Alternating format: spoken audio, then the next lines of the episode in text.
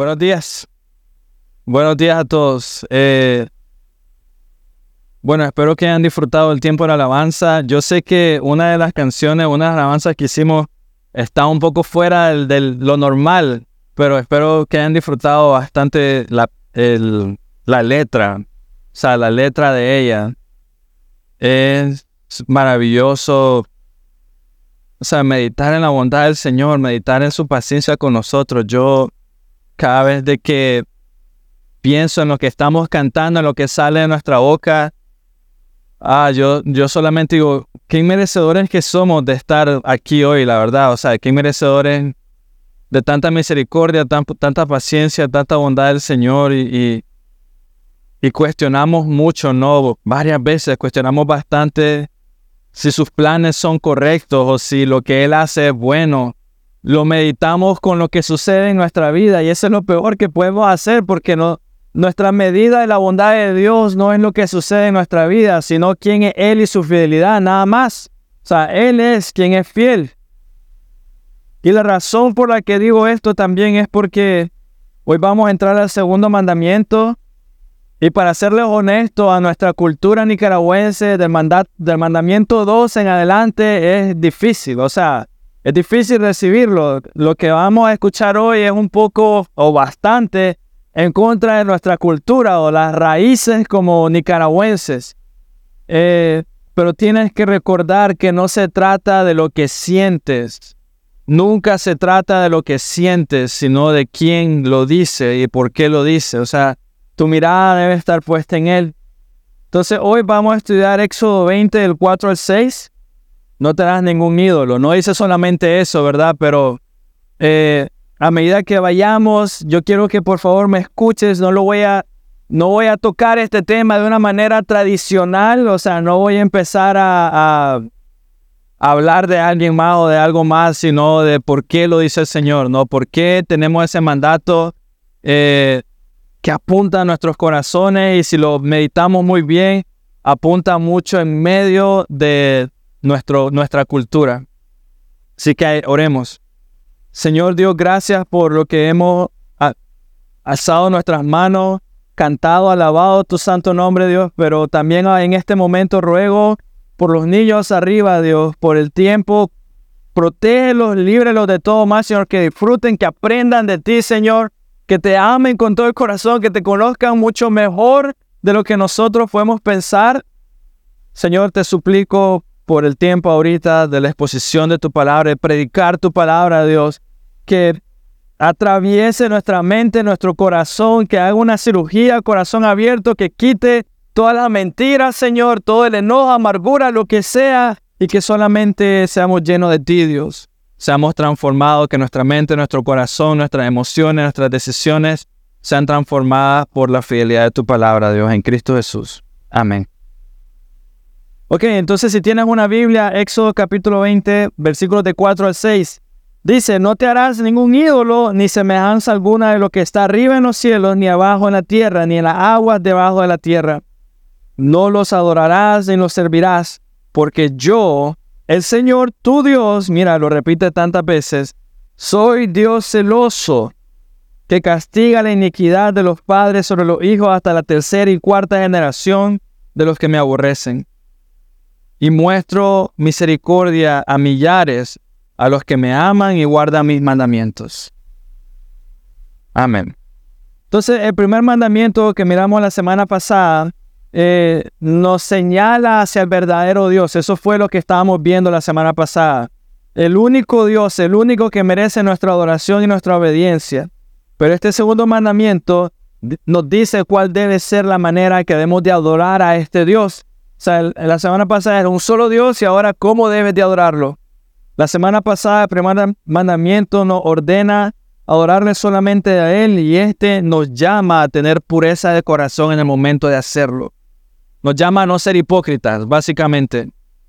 El primer mandamiento condena la adoración a otros dioses, pero el, que acabamos de, de leer ahorita en Éxodo prohíbe las formas falsas de adoración. Y eso nos vamos a concentrar por formas falsas de adoración. Eh, este mandamiento se refiere a las formas externas en que tú estás adorando. las formas externas. Eh, el primero habla sobre el corazón, pero luego que tocamos el corazón, obviamente se va a representar o se va a demostrar en la forma de cómo tú lo haces en el exterior.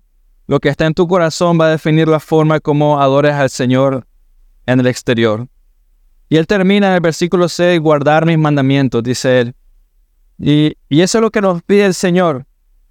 La Biblia, hermanos, y miren, esa palabra es muy importante. No dice uh, que Dios muestra misericordia a miles de personas que conocen sus mandamientos. No dice eso. No dice al final, conozca mis mandamientos y seré misericordioso con ustedes. No. Sino que Él dice, guarden mis mandamientos. Guárdenlos, guárdenlos. Conocer sus mandamientos sin guardarlos no es nada. Pero muchos caminan así, muchos conocen, muchos saben. Lo hablamos en la introducción, muchos saben, adora al Señor tu Dios, solamente hay un Dios. Muchos saben los que siguen, no, no tomarás el nombre de Dios en vano, muchos lo conocen, luego santificarás las fiestas, muchos lo saben. Yo sé que lo han escuchado muchas veces, pero hay una gran diferencia entre conocer y guardar sus mandatos. Hay una gran diferencia. Conocer sus mandatos no nos da derecho a exigir misericordia de Dios, pero así somos. O sea, conocemos, sabemos, pero nos sentimos que podemos exigirle a Dios que sea misericordioso con nosotros cuando no eres obediente, cuando no guardas sus mandamientos. Así que lo que estamos viendo ahorita no es una regla que debes saber, es una regla que debes obedecer. Y él comienza así, no te harás ningún ídolo, ni lo, ni lo adorarás, ni lo servirás. Escucha las palabras que usa, ni lo adorarás, ni lo servirás. Y este mandamiento, para serles honesto, va en contra de nuestra propia naturaleza, del deseo enfermizo que tenemos nosotros siempre de buscar un atajo. Siempre, siempre estamos buscando cómo tener, eh, llegar un poco más rápido al Señor, encontrar algo que nos hace sentir bien porque así Dios se siente eh, mejor adorado. Siempre tenemos esa, esa tendencia a buscar un atajo, esa tendencia a facilitar las cosas para sentirnos bien con nosotros mismos, ayudarte a llegar más rápido, sentirte seguro de que el atajo que estás tomando eh, logra tu objetivo, estar más cerca de Dios. Crear algunas ayudas, creamos algunas ayudas entre comillas, para adorar a Dios mejor, ¿no? O sea, esto lo hago porque me hace sentir que estoy adorando a Dios de una manera mejor. Pero son cosas que tú estás haciendo, no son cosas que Él ha designado o que ha dicho así debe ser. Pero creamos ayudas para sentirnos más cerca del cielo. Y es interesante. Creamos, hacemos cosas que nos hacen sentirnos más cerca del cielo y no tiene sentido porque es el cielo. O sea, es la santidad, es Dios, pero algo terrenal nos hace sentirnos más cerca del cielo. Algo material, algo que solamente nuestros sentidos pueden percibir, ¿no? O nuestras manos pueden palpar. Yo le diría, digamos, bueno, digamos que te estás preparando para una carrera. No, hay una maratón en Matagalpa y te estás preparando o montañismo, ¿no? Como lo que estamos haciendo y empieza a... Hagamos el ejemplo de montañismo. Ahora vamos a ir a un lugar más alto, necesitamos algo de condición física. Entonces tú empiezas a prepararte. porque quieres ir al lugar, quieres disfrutar, tienes la en mente la, la, vista que vas a tener, ¿no? El, el lugar imponente en el que vas a estar. Y entonces de repente empieza a hacer ejercicio, salir a caminar. Yo te preguntaría, ¿serviría de algo hacer, tomar algún atajo? ¿Tener alguna ayuda para que lo hagas más rápido? Claro que no. Imagina que estás en una maratón y el día de la maratón, no sé, ocupas algún medio para ayudarte a hacerlo más rápido. El premio sabría igual. O sea, llegaste de primer lugar, te dan la copa, ocupaste la ayuda, sabría igual manchaste todo el esfuerzo que tú que pudiste haber hecho en el pasado. O sea, todo el entrenamiento lo manchaste. Pero realmente solo el esfuerzo consciente de un corazón completamente derramado hacia el premio será suficiente. O sea, y es, es interesante, ¿no? Es como los atletas se entrenan fuerte, o sea, 3 de la mañana, 4 de la mañana, dieta, eh, ejercicio, gimnasio, para un solo día, para una sola medalla que es pequeña. Y si nos fuéramos en los tiempos pasados, tiempos de Roma, eran flores, eran hojas, o sea, se entrenaban por la gloria. Pero en el momento que hiciera algo, tomar un atajo, todo se desperdicia. En un solo momento, ¿no? Un solo instante, una sola ayuda que tú creaste, todo a la basura. El igual es nuestra adoración al Señor. No debe ser manchada por atajos. No hay nada que deba tomar el lugar de un corazón verdaderamente quebrantado delante de Dios. Nada. O sea, no hay nada que puede, incluso, no hay nada que debe, pero no hay nada que puede tomar el lugar de un corazón verdaderamente quebrantado. Si no, mira, Isaías 57, mira lo que dice, si tu meta es los cielos, escucha. Isaías 57, versículo 15, porque así dice el alto y sublime que vive para siempre, está hablando de Dios, Isaías, cuyo nombre es santo. Ya ha hecho tres características del alto, sublime, sublime nombre santo. Yo habito en lo alto y santo, y también con el contrito y humilde de espíritu. Yo habito en lo alto y santo, y con el contrito y humilde de espíritu, para vivificar el espíritu de los humildes y para vivificar el corazón de los contritos. Isaías 57:15. No hay nada que pueda tomar el lugar de un corazón quebrantado para el Señor. Ningún atado que puedas tomar. Nada. Yo habito, yo, el, el, el sublime y alto, el santo, habito en lo alto y lo santo, y, también y también con el contrito y humilde de espíritu. Ese debe ser tu anhelo.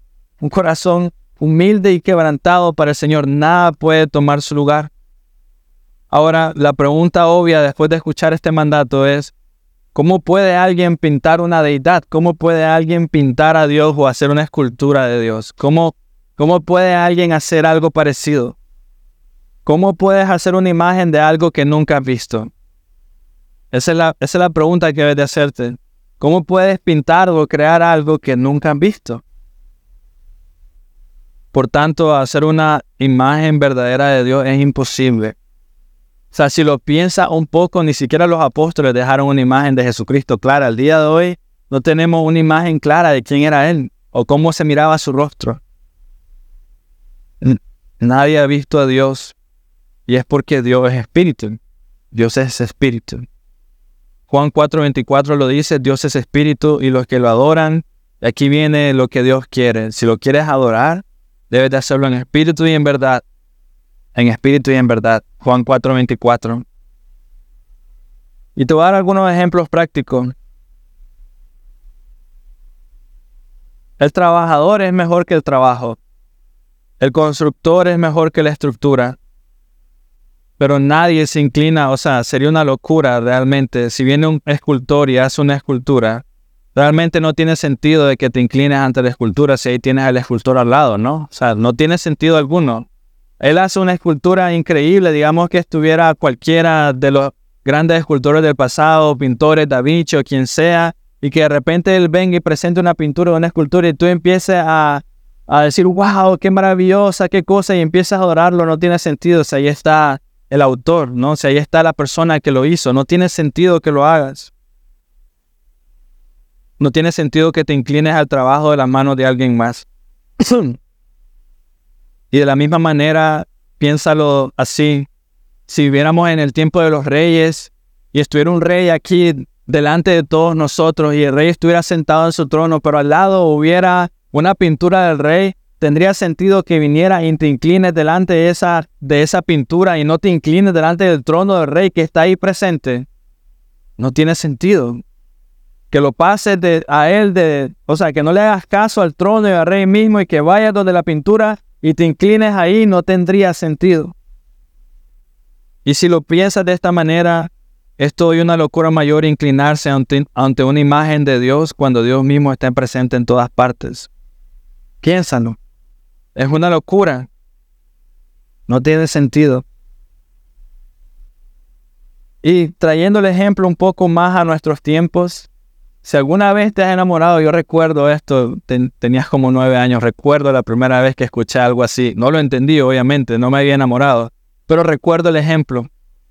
Pero si alguna vez te has enamorado y tienes la foto de esa persona ah, que amas, yo te pregunto, ¿qué prefieres? ¿Prefieres tener la foto o prefieres tener la persona? No tendría sentido que tú digas, no, esa foto es lo mejor para mí. ¿Cómo la, cómo la amo? ¿Cómo la adoro cuando tienes a la persona al lado? No, no tiene sentido. Es una locura. Nadie que verdaderamente conozca a Dios como Dios es en realidad, al, nadie que verdaderamente conozca al Dios vivo necesita una imagen. Nadie. Sería como el ejemplo de la persona que amas. Lo, lo amas porque lo conoces, ¿no? Si no, sería una locura que dijera que lo amas. Pero sería una locura mayor, no, prefiero la foto que, que a la persona. Nadie que verdaderamente conozca al Dios vivo en realidad necesita imágenes que lo ayuden a su devoción y a su adoración a Dios. Nadie. Lo conoces verdaderamente, no lo vas a necesitar. Nadie que disfrute como comunión diaria con Cristo, y escucha mis palabras, nadie que disfrute una comunión diaria con Él, comer manjares con Él, alabarlo a Él, adorarlo a Él, como acabamos de hacer y que lo hace de todo corazón, no necesita imágenes de Él que lo ayuden para hacerlo mejor. No lo necesitan.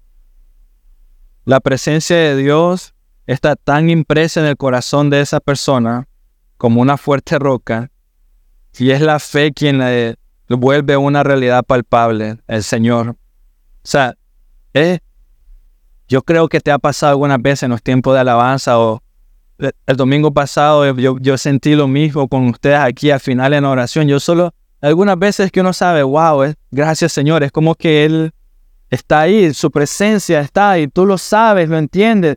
Y nadie que ha experimentado eso se atrevería a decir, no, prefiero otra cosa. ¿Quieres eso? Lo buscas, anhela más. Es tu deseo. Y es la fe la que la vuelve una realidad palpable. Es conocerlo a Él. Nosotros sabemos a qué cosas se inclina nuestro corazón, ¿no? Sabemos cuando nuestro corazón va en una dirección y en otra, sabemos. Lo sentimos, lo vivimos, lo experimentamos. Y algunas veces puedes sentir orgullo de un trabajo bien hecho, sea lo que sea. Ah, hiciste una pintura, una escultura, te, diseñaste algo, no sé, y te puedes sentir orgulloso de haber hecho un buen trabajo, pero luego el corazón te recuerda, es de mi Señor que debo sentirme orgulloso, no de lo que hice. Es de Él porque Él me dio la creatividad para hacerlo o la inteligencia porque yo soy tonto, lo sé, yo no hago algo así, yo no puedo. La fuente de todo gozo siempre debe ser Él. No tanto nuestras familias, no tanto tus hijos, no tanto tu esposo, no tanto tu esposa. Mira, cometemos ese error tan seguido. ¿Quién te dio tus hijos? ¿Quién te dio tu esposa? ¿Quién te dio tu esposo? Cometemos mucho ese error. Él es la fuente del gozo, Él te dio tu familia, por tanto, Él debe ser la fuente de todo. No te harás ningún ídolo ni tu propia familia. Pero sucede, tus hijos son más importantes, tus decisiones giran en torno a ellos. Hermanos, no te harás ningún ídolo. También debo decirles que existen personas que toman este mandato al extremo, ¿no? Siempre hay Ah, llevan este mandato a un punto que lo usan para condenar cualquier cosa, cualquier imagen, o sea, cualquier como estatua, cualquier pintura, lo que sea, lo llevan a un extremo y, tratan incluso, les recuerda la maldad del hombre y tratan incluso de destruirlos. Pero lo que debemos de recordar de este mandato es que Dios no condena la creatividad. Dios no dice, Qué mal que ustedes saben pintar muy bien, no condena la creatividad. Lo que Dios condena es la estupidez del hombre, sinceramente, de idolatrar lo que hizo. Eso es lo que condena. Es el culto a esas cosas lo que Dios condena. No la creatividad, sino la estupidez de idolatrar algo que hiciste. Y déjenme dar algunos ejemplos. ¿Por qué hago esa diferencia? Miren, estamos en Éxodo capítulo 20, pero unos cinco capítulos más adelante Dios le ordenó a Israel hacer dos querubines de oro labrados a martillo. O sea, Dios está diciendo, agarró un martillo, agarré el oro y, y dos querubines y ponlo para el propiciatorio. Eso es Éxodo 25, 18. Dios mismo le está diciendo, haz esto, ¿no? Y luego más adelante en el mismo libro de Éxodo, que yo sé que ustedes conocen esta historia, tenemos la historia de la serpiente, ¿no? Que, que Dios mismo manda para hacer para todo el pueblo de Israel también, la, serpiente de bronce. Y aquí viene lo interesante. les estoy dando dos ejemplos que están en el mismo libro que estamos estudiando. Moisés hizo la, imagen de la serpiente de bronce, ¿no? Él, fue, Dios le dio la, orden a él. Y ahora la pregunta es, ¿por qué no podemos hacer imágenes? Moisés hizo eso, ¿por qué yo no? ¿Ya? ¿Cuál es? O sea, Dios le mandó a ellos hacer algo por estilo está la imagen de la serpiente, se hizo por mandato de Dios, no, entonces, ¿por qué no podemos hoy nosotros? Y si, y si lo toma este, ¿cómo decirlo? Cronológico, estamos viendo Éxodo 20, yo te estoy dando ejemplo, Éxodo 25 y luego más adelante, ¿no? No se está contradiciendo Dios con el mandato que acaba de hacer en Éxodo 20, o sea, no tiene sentido. El Señor le dice a Moisés, luego más adelante, número 21.8, Hazte una serpiente de fuego y ponla sobre un estandarte, y sucederá que todo lo que sea mordido cuando la mire vivirá. Ahora me voy a otro, a otro libro, ya no es solo Éxodo, también ahora es números, recordando lo que estaba pasando, número 21.8. Y podemos ver, si leemos toda la historia, que la serpiente tenía dos objetivos, por así decirlo. Uno literal, que era verlo y estar curado, y uno espiritual, que lo hacías por fe. Lo hacías por fe a Dios. Pero viene la pregunta de nuevo, todo este pequeño resumen que le estoy haciendo justifica que nosotros hagamos imágenes. O sea, Dios se contradice. Justifica que hoy en día lo hagamos. Significa eso que podemos hoy hacer imágenes por nuestra creatividad. La respuesta corta es no. La respuesta corta es no. No te hagas ningún ídolo. Y déjame decirte por qué o dejar o llevarte a otro lado en la escritura. Y es muy interesante.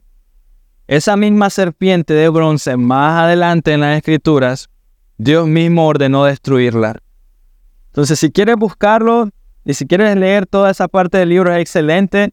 Segunda de Reyes, capítulo 18, versículos 3 y 5. Segunda de Reyes, capítulo 18, versículos 3 y 5. Esta misma serpiente de bronce, Dios en el segundo libro de Reyes mandó a destruirla, capítulo 18. Este es Ezequías, versículo 1 en adelante, eh, da la introducción del rey Ezequías, nuevo rey de Israel. Pero Ezequías había visto algo. Todo el pueblo de Israel se estaba, le estaba ofreciendo incienso a la, a la, serpiente de bronce. Y esto es lo que dice 2 de Reyes 18, 3, 5. Dice, hizo lo recto ante los ojos del Señor. Está diciendo Ezequías, el rey, hizo lo recto ante los ojos del Señor conforme a todo lo que su padre David había hecho. Quitó los lugares altos, derribó los pilares sagrados y cortó la acera. También hizo, y escuchen las palabras, me gusta lo que, eh, lo que hace, hizo pedazos la serpiente de bronce que Moisés había hecho. Porque hasta aquellos días, desde ese momento hasta ahora, los israelitas le quemaban incienso y le llamaban Neustán. Ezequiel dijo, eso no es más que una serpiente de bronce. Y la destruyó. Entonces, el culto legítimo a Dios no debe ser profanado por ningún tipo de superstición. Es interesante, yo he escuchado mucha gente ocupar la serpiente de bronce para explicar lo de los ídolos, pero bueno, más adelante aquí está, Segunda de Reyes, destruyanla, no debe haber nada que tome mi lugar. No te harás ningún ídolo. El culto legítimo a Dios no debe ser profanado por ningún rito supersticioso. Ningún rito supersticioso. Y aquí es donde golpea las, lo más profundo de la cultura nicaragüense, en cualquier tipo de religión. Ningún rito supersticioso. Por ejemplo, no debemos de escuchar o leer la palabra de Dios solo por satisfacer la curiosidad o por conseguir algo o por cumplir con un requisito, sino que la razón que tú debes de leer la palabra de Dios a diario, comerla, devorarla, es para conocer al Señor y para saber qué es lo que le agrada a Él. Ese es tu propósito, esa debe ser la razón. Saber, aprender qué es lo que agrada a Dios. Conocerlo porque es lo mejor que puedes hacer, no porque debes de cumplir algo, no porque sea un rito supersticioso. Si no leo hoy la Biblia, me va a ir mal. Bueno, en parte es cierto, pero no porque no la leíste. De la misma manera, este mandamiento rechaza el ritualismo, los rituales. O sea, es bastante claro. Eh, voy a tratar de decirlo de una manera cristiana o más sencilla que es ritualismo, pero el ritualismo es como disfrazar o embellecer o ponerle, adornar, si ustedes quieren ponerlo de alguna manera, la piedad. Adornar la piedad. O sea, eh, eh, disfrazarla. Y con esto me refiero a que no es tanto la forma en, en, que lo haces, sino el corazón con que lo haces. No es tanto cómo se ve por fuera, sino el corazón con el que lo estás haciendo. El ritualismo hace lo, lo contrario, se preocupa más por el exterior y no por el interior. Y déjame darte más ejemplos. ¿De qué sirve, de qué sirve, y piénsalo genuinamente, ¿De qué sirve que yo me pare frente a ustedes, vestir elegante de saco o corbata si ustedes quieren? Tener un doctorado en divinidades, pero pensar que mi trabajo es simplemente exponer la palabra y no venir con un corazón que sabe que está predicando la palabra de Dios y que lo que yo digo, o sea, va en contra de mi propio corazón y mi propia alma, que mi anhelo sea hablar al corazón de ustedes o sea, realmente que ustedes puedan conocer más y más a profundidad quién es el Señor. O sea, una persona viene, o sea, ¿de qué sirve que yo tenga tantos estudios, pero no me interese que ustedes se alimenten genuinamente de la palabra de Dios? ¿De qué sirve?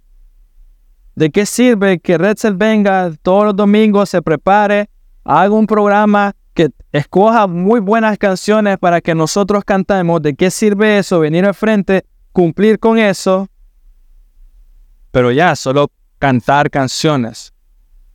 ¿De, qué sirve? Esos son rituales. Dios quiere el corazón y no tanto la canción. Dios quiere tu corazón. Ahí es donde le damos gracias al Señor porque no importa la voz tan terrible que tengas, siempre y cuando tengas el corazón está bien, ¿no? O sea, no importa. No importa, o sea, no importa el destiempo o lo que sea, lo que importa es que tu corazón desea alabarlo a Él. Dios quiere el corazón y no tanto la canción. Cuando caemos en ritualismo, hermanos, el problema es que olvidamos el corazón. Olvidamos, olvidamos por qué lo estás haciendo. Y nos, nos concentramos en la acción. O sea, cuando caes en ritualismo, te olvidas de tu Salvador y sus manos atravesadas. Piénsalo así. Cuando caes en ritualismo, te olvidas del Señor Jesús y sus manos atravesadas y te concentras en ti y la, y la obra que hace en tus manos. Esa es la gran diferencia. Una te lleva a poner la mirada en ti, pero la otra te lleva a concentrarte solo en Él. No te hagas ningún otro ídolo. Muchos corazones ah, no son sinceros delante de Dios, para serles honestos. Mucha gente viene a la iglesia, se para enfrente y no son sinceros delante de Dios. Hayan consuelo en el hecho de que están cumpliendo su tarea. Hice el sermón hoy, lo terminé. Estoy satisfecho. No, no es una tarea. Canté, terminé el programa. Todos aplaudieron. No, no es una tarea. Es adorarlo, es amarlo. Es estar aquí con todo tu corazón y decirle, Señor, gracias. Señor, me consume. Señor, tú me llenas. Señor, te necesito. Pero cuando piensas en estas cosas, tu mente ya ha caído en el ritualismo. Haciendo una demostración exterior de religión, yo te pregunto, ¿acaso Dios solo merece tu cuerpo, pero no tu corazón. Pregúntate, Dios se va a estar contento de que tú demuestres por fuera que todo está bien y estás haciendo las cosas bien, pero tu corazón esté por otro lado. Es correcto darle a Dios parte de ti en lugar de todo. Es correcto darle a Dios tus manos y tus pies, pero que tu mente y tu corazón esté pensando en otra cosa. Es correcto que estés incluso de rodilla ahorita en la iglesia, no delante, aquí, enfrente, pero que tu mente esté pensando en locuras. Es correcto. Lo peor es que no nos damos cuenta y no lo vemos. Te levantas del trono, te levantas de enfrente cuando estás arrodillado y vas contento. Sales contento porque estuve de rodillas. No sirve de nada. Nos sentimos los más santos por cumplir una tarea. Nos sentimos los cristianos más grandes por venir a limpiar tal vez la iglesia y nadie más lo hace. Pero tenemos una frialdad hacia el Señor. O sea, tu corazón no está como llorando o anhelándolo a Él o, meditando en su santidad, solo estás concentrado en cumplir lo externo. Nos hace falta celo de Dios, nos hace falta honrarlo a Él con nuestros labios y honrarlo a Él con nuestro corazón. Mira, hoy en la iglesia hay mucha alabanza y mucha predicación, pero hecha de una manera separada, o sea, solo por fuera, que se mire bien, pero el corazón está por otro lado. La gente, hermanos, tristemente pide alabanzas de fuego, lo, hemos, lo he escuchado aquí, como quieren alabanzas más, más de fuego, más llenas del Espíritu, pero no los escuchas pidiendo un corazón quebrantado por el Señor, como leímos en Isaías. La gente puede acercarse y pedirme a mí una prédica con muchas promesas y, o profecías, si ustedes quieren, no sé, o diciendo cosas buenas para sus vidas, pero no piden un corazón dispuesto a obedecer al Señor. Tienes que convencerlos. O sea, tienes que hacer de todo, ingeniártela de tantas formas para que ellos estén dispuestos a obedecer a Dios. No te haga otros ídolos.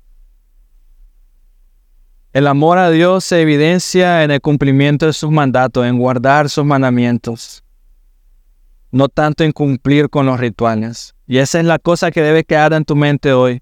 Guardar sus mandamientos, no tanto cumplir con los rituales. Dios debe ser adorado en el corazón y no pintado por los ojos, hermanos. Ese es tal vez el pequeño resumen de todo lo que has escuchado hoy. Dios debe ser adorado completamente con todo tu corazón y no pintado con tus propios ojos. O sea, no es lo que tú hagas. Pero algunos de ustedes podrían preguntarme, ¿cómo podemos concebir a Dios o conocerlo apropiadamente si no podemos hacer ningún tipo de imagen o semejanza? O sea, necesito ver algo. Y la respuesta es, debes hacerlo por medio del Espíritu.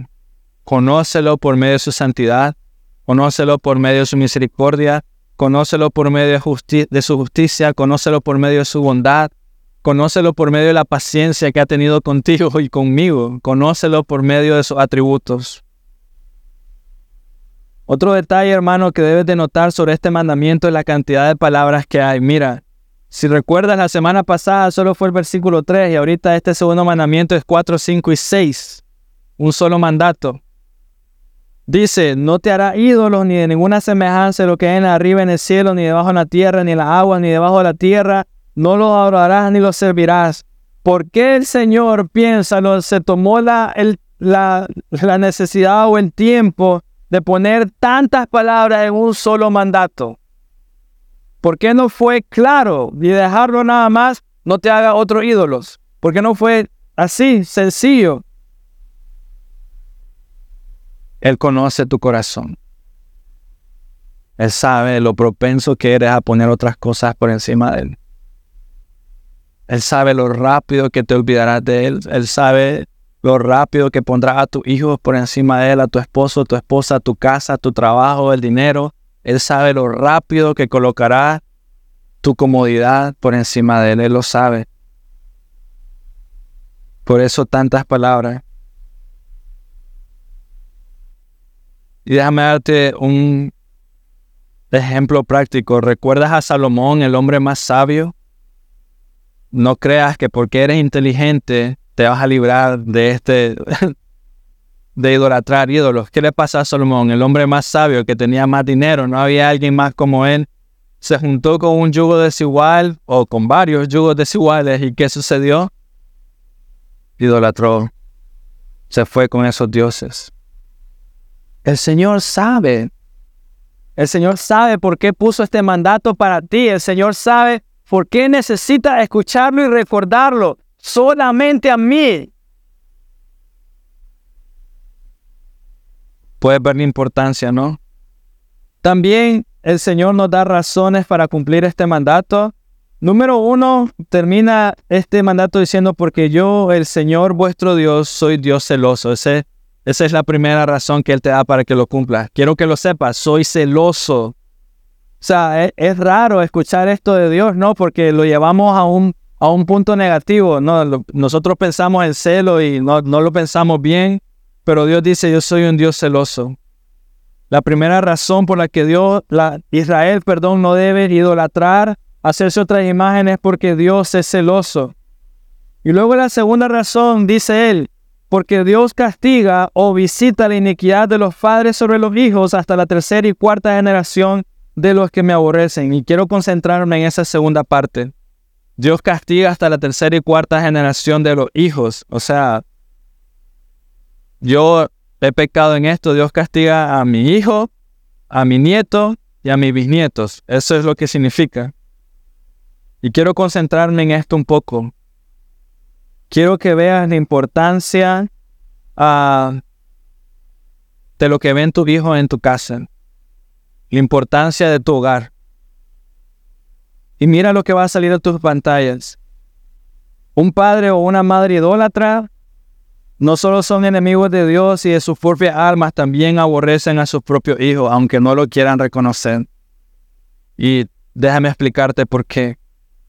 Me he encontrado con padres que me dicen, bueno, eh, si es cierto, he pecado, no soy el mejor padre del mundo, pero mis pecados no afectan a mis hijos. Te dicen, no, el problema es mío, yo soy el pecador. Yo soy el que, estoy, el que está haciendo mal. Y aunque pienses así, Está bien, digamos que es cierto, aunque realmente no lo es. Pero este versículo que acabamos de leer al final eh, de Éxodo 5 y 6, también dice que tú mismo le estás enseñando a tu hijo con tus acciones a idolatrar otras cosas, aunque no sea tu objetivo. Tú mismo estás enseñando a tu hijo a ser idólatras. Y déjame explicarte por qué. Digamos que un hijo tiene un padre que lo golpea físicamente todos los días. No, un padre que lo fajea, lo golpea, puño cerrado, como tú quieras, mira que el padre golpea a su madre también. Digamos que ese hijo presencia eso diario.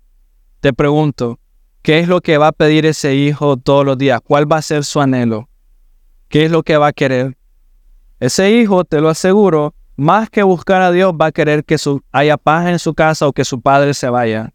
Eso va a ser su objetivo principal. Y va a tener razón, es cierto, nadie quiere estar ahí. Pero quiero que veas que ese hijo va a anhelar más la ausencia de su padre que Dios. Y te lo voy a enviar de otra manera. Imagina un hijo que tiene un padre alcohólico.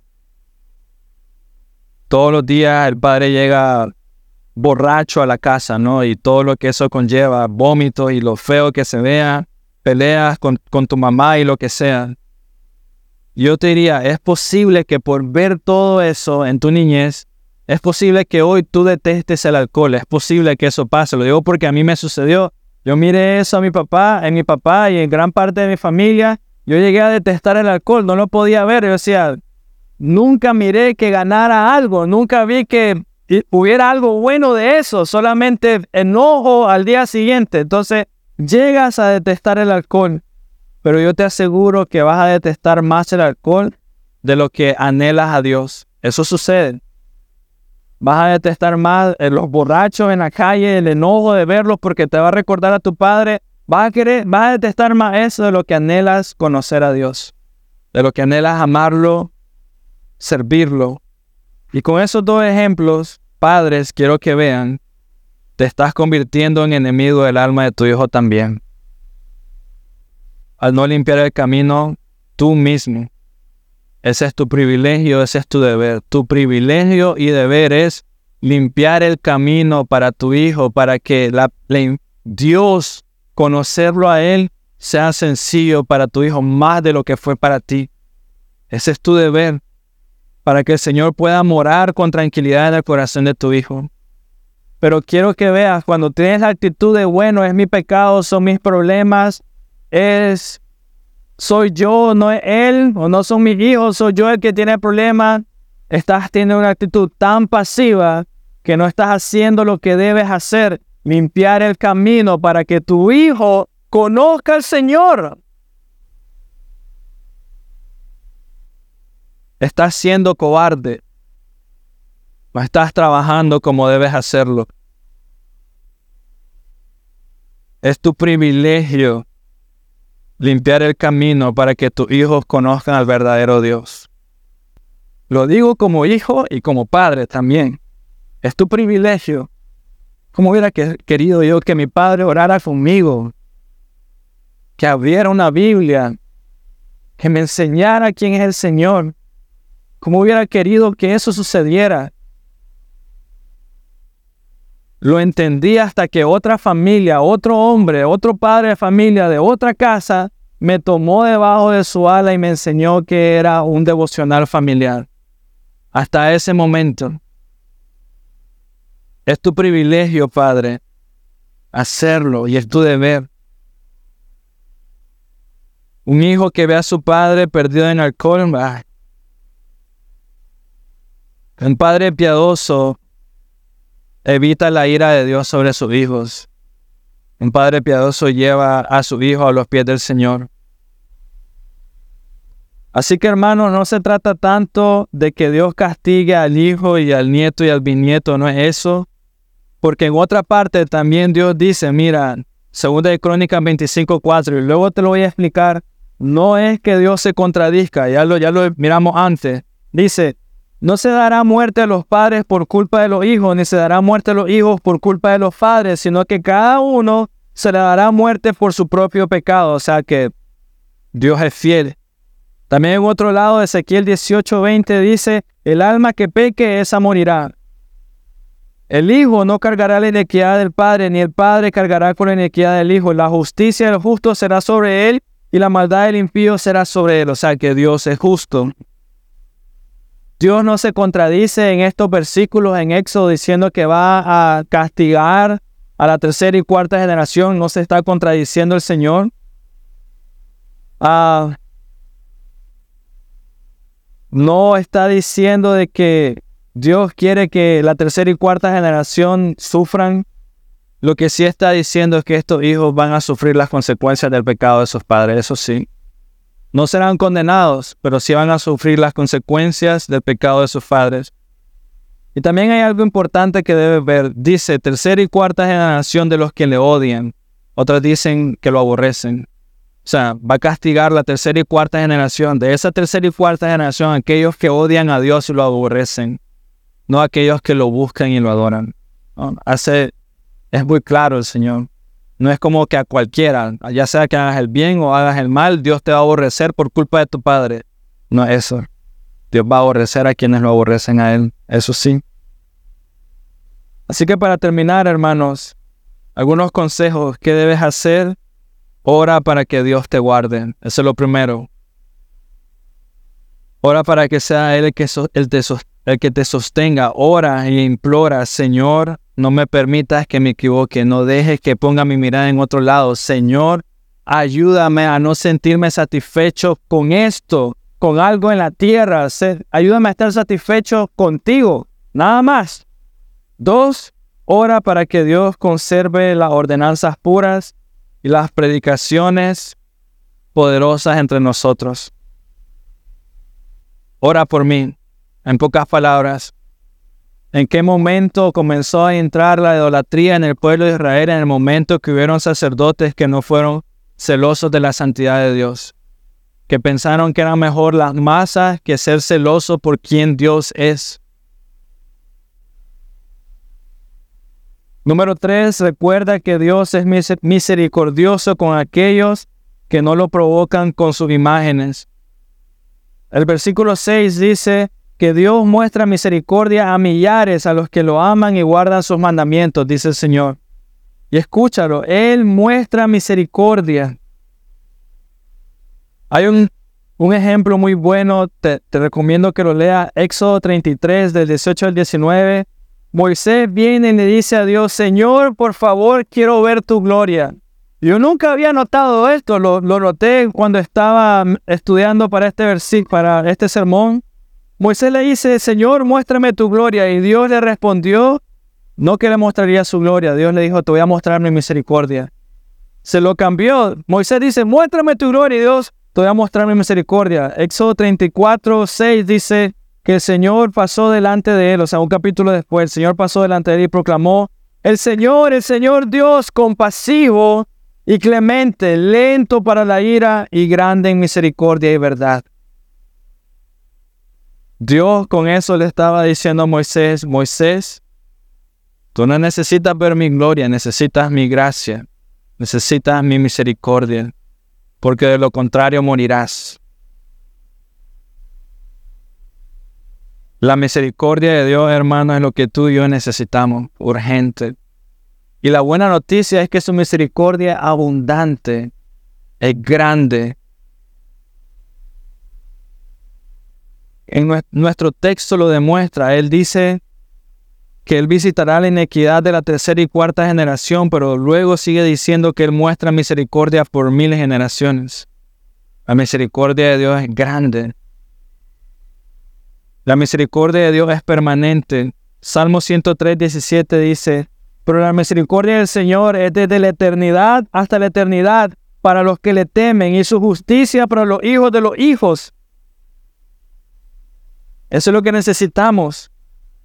Eh, su misericordia es por toda la eternidad. La misericordia de Dios es rebosante, colma el vaso y se desparrama, fluye por siempre. Salmo 136 dice por todos lados, dice una oración y luego porque su misericordia es para siempre. Dice, el Señor es bondadoso, fiel, su misericordia es para siempre. El Señor es bueno y misericordioso, su misericordia es para siempre. El Señor ha sido paciente contigo, su misericordia es para siempre. Dios muestra misericordia al perdonarnos, hermanos. Dios no solamente provee. Dios no es misericordioso solo porque te da alimento y porque provee por un trabajo o porque te da una casa o un vehículo o lo que sea o familia. Pero Él es misericordioso porque perdona tu maldad. Eso es lo que necesitas. Más que alimento y trabajo, ser perdonado de tu maldad.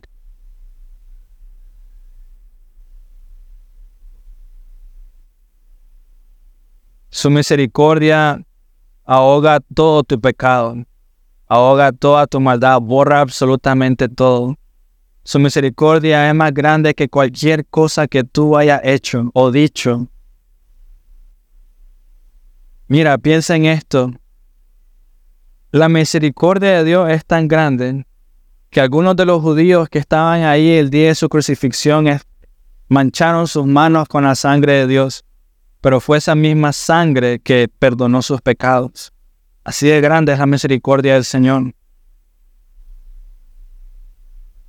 ¿Quieres conocer la misericordia de Dios? Entonces debes de orar constantemente por ella. Debes de implorarle a Dios, Dios, muéstrame tu misericordia, Señor. Ayúdame a entenderla, ayúdame a vivirla, Señor. Ayúdame a apreciarla más que mi familia, mis hijos, que el licor, que el trabajo, que el dinero. Señor, ayúdame a verte. Tienes que decirlo, tienes que orarlo. Señor, vuelve tu misericordia a mí.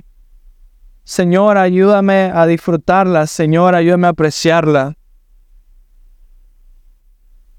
Debes de implorar, Señor, no me des misericordia común, no me des solo alimento, no me des solamente ropa, sino que, Señor, por favor, dame misericordia que me perdona, dame misericordia que me llena, dame misericordia que me lleva al Salvador, que me alimenta de Él no son solo cosas, de Él. Dios debe ser amado principalmente por lo que Él es. Y debe de recordar eso. No lo que Él te da, no lo que puedes percibir por lo que, que Él es, quien Él es. Tu mente debe pensar solo en Dios, tu voluntad debe elegirlo solo a Él, tu corazón debe tener hambre y sed solamente de Él. Eso es lo que debe de pasar. ¿Qué es lo que hacen los ídolos? ¿Qué es lo que hacen las imágenes? Nos atrapan. Nos hacen pensar que Dios es eso encierra nuestra mente y nuestro corazón a una imagen que ni siquiera es real o correcta. No nos permiten crecer, no nos permite reconocer que tu, pecado es grande y que su santidad es inmensa. Una imagen pequeña hace que pienses que tienes un Dios pequeño.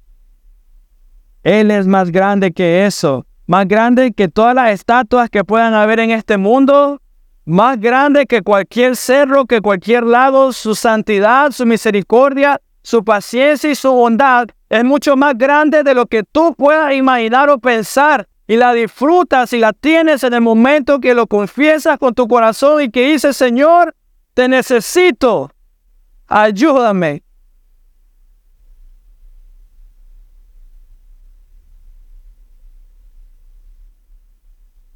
Y alguien podría pensar hoy, pero es que me ayudan las imágenes, me ayudan a concentrarme.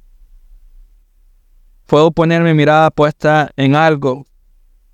Yo te diría, ¿prefieres tener cinco minutos con Cristo o pasar viendo imágenes toda tu vida?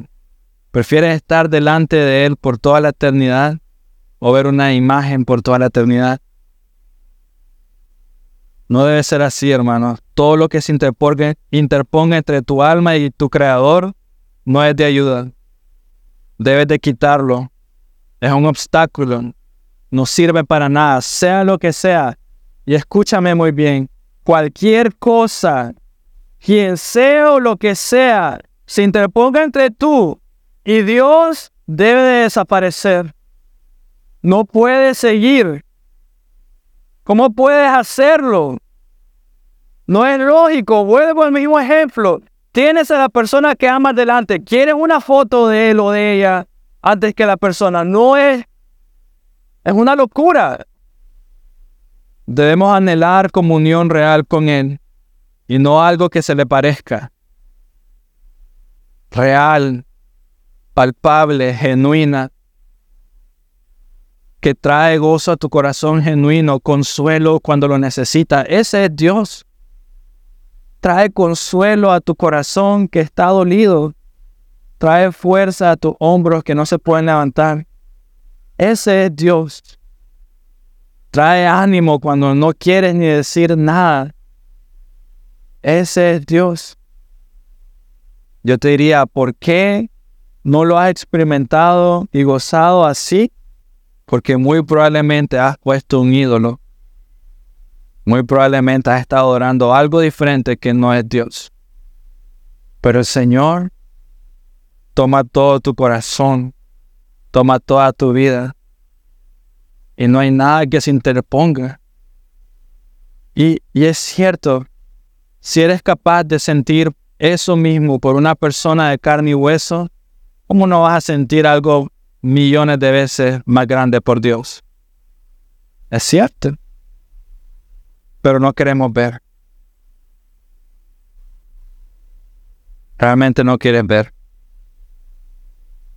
Así que hermanos, arrepiéntete de tu pecado y implora al Señor solamente tenerlo a ti, Señor. Dios, gracias por tu palabra y pues Ayúdanos a verte. Ayúdanos a conocerte, Señor. Ayúdanos a ser llenos de ti nada más, Señor. Ayúdanos a quitar cualquier cosa que estorbe, que no nos deje ver, Dios. Incluso mis manos, si son ellas, mis pies, Señor. Ayúdame, Dios, a apreciarte, a conocerte, a amarte, a valorarte, Dios.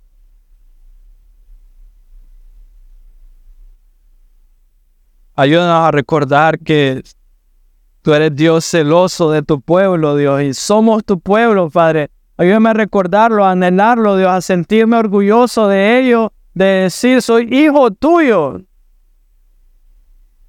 Quiero amarte, Padre. Quiero ser lleno de ti, mi Dios. Señor, mi corazón te pertenece. Mis planes son tuyos, Señor. Haz de ellos como tú quieras.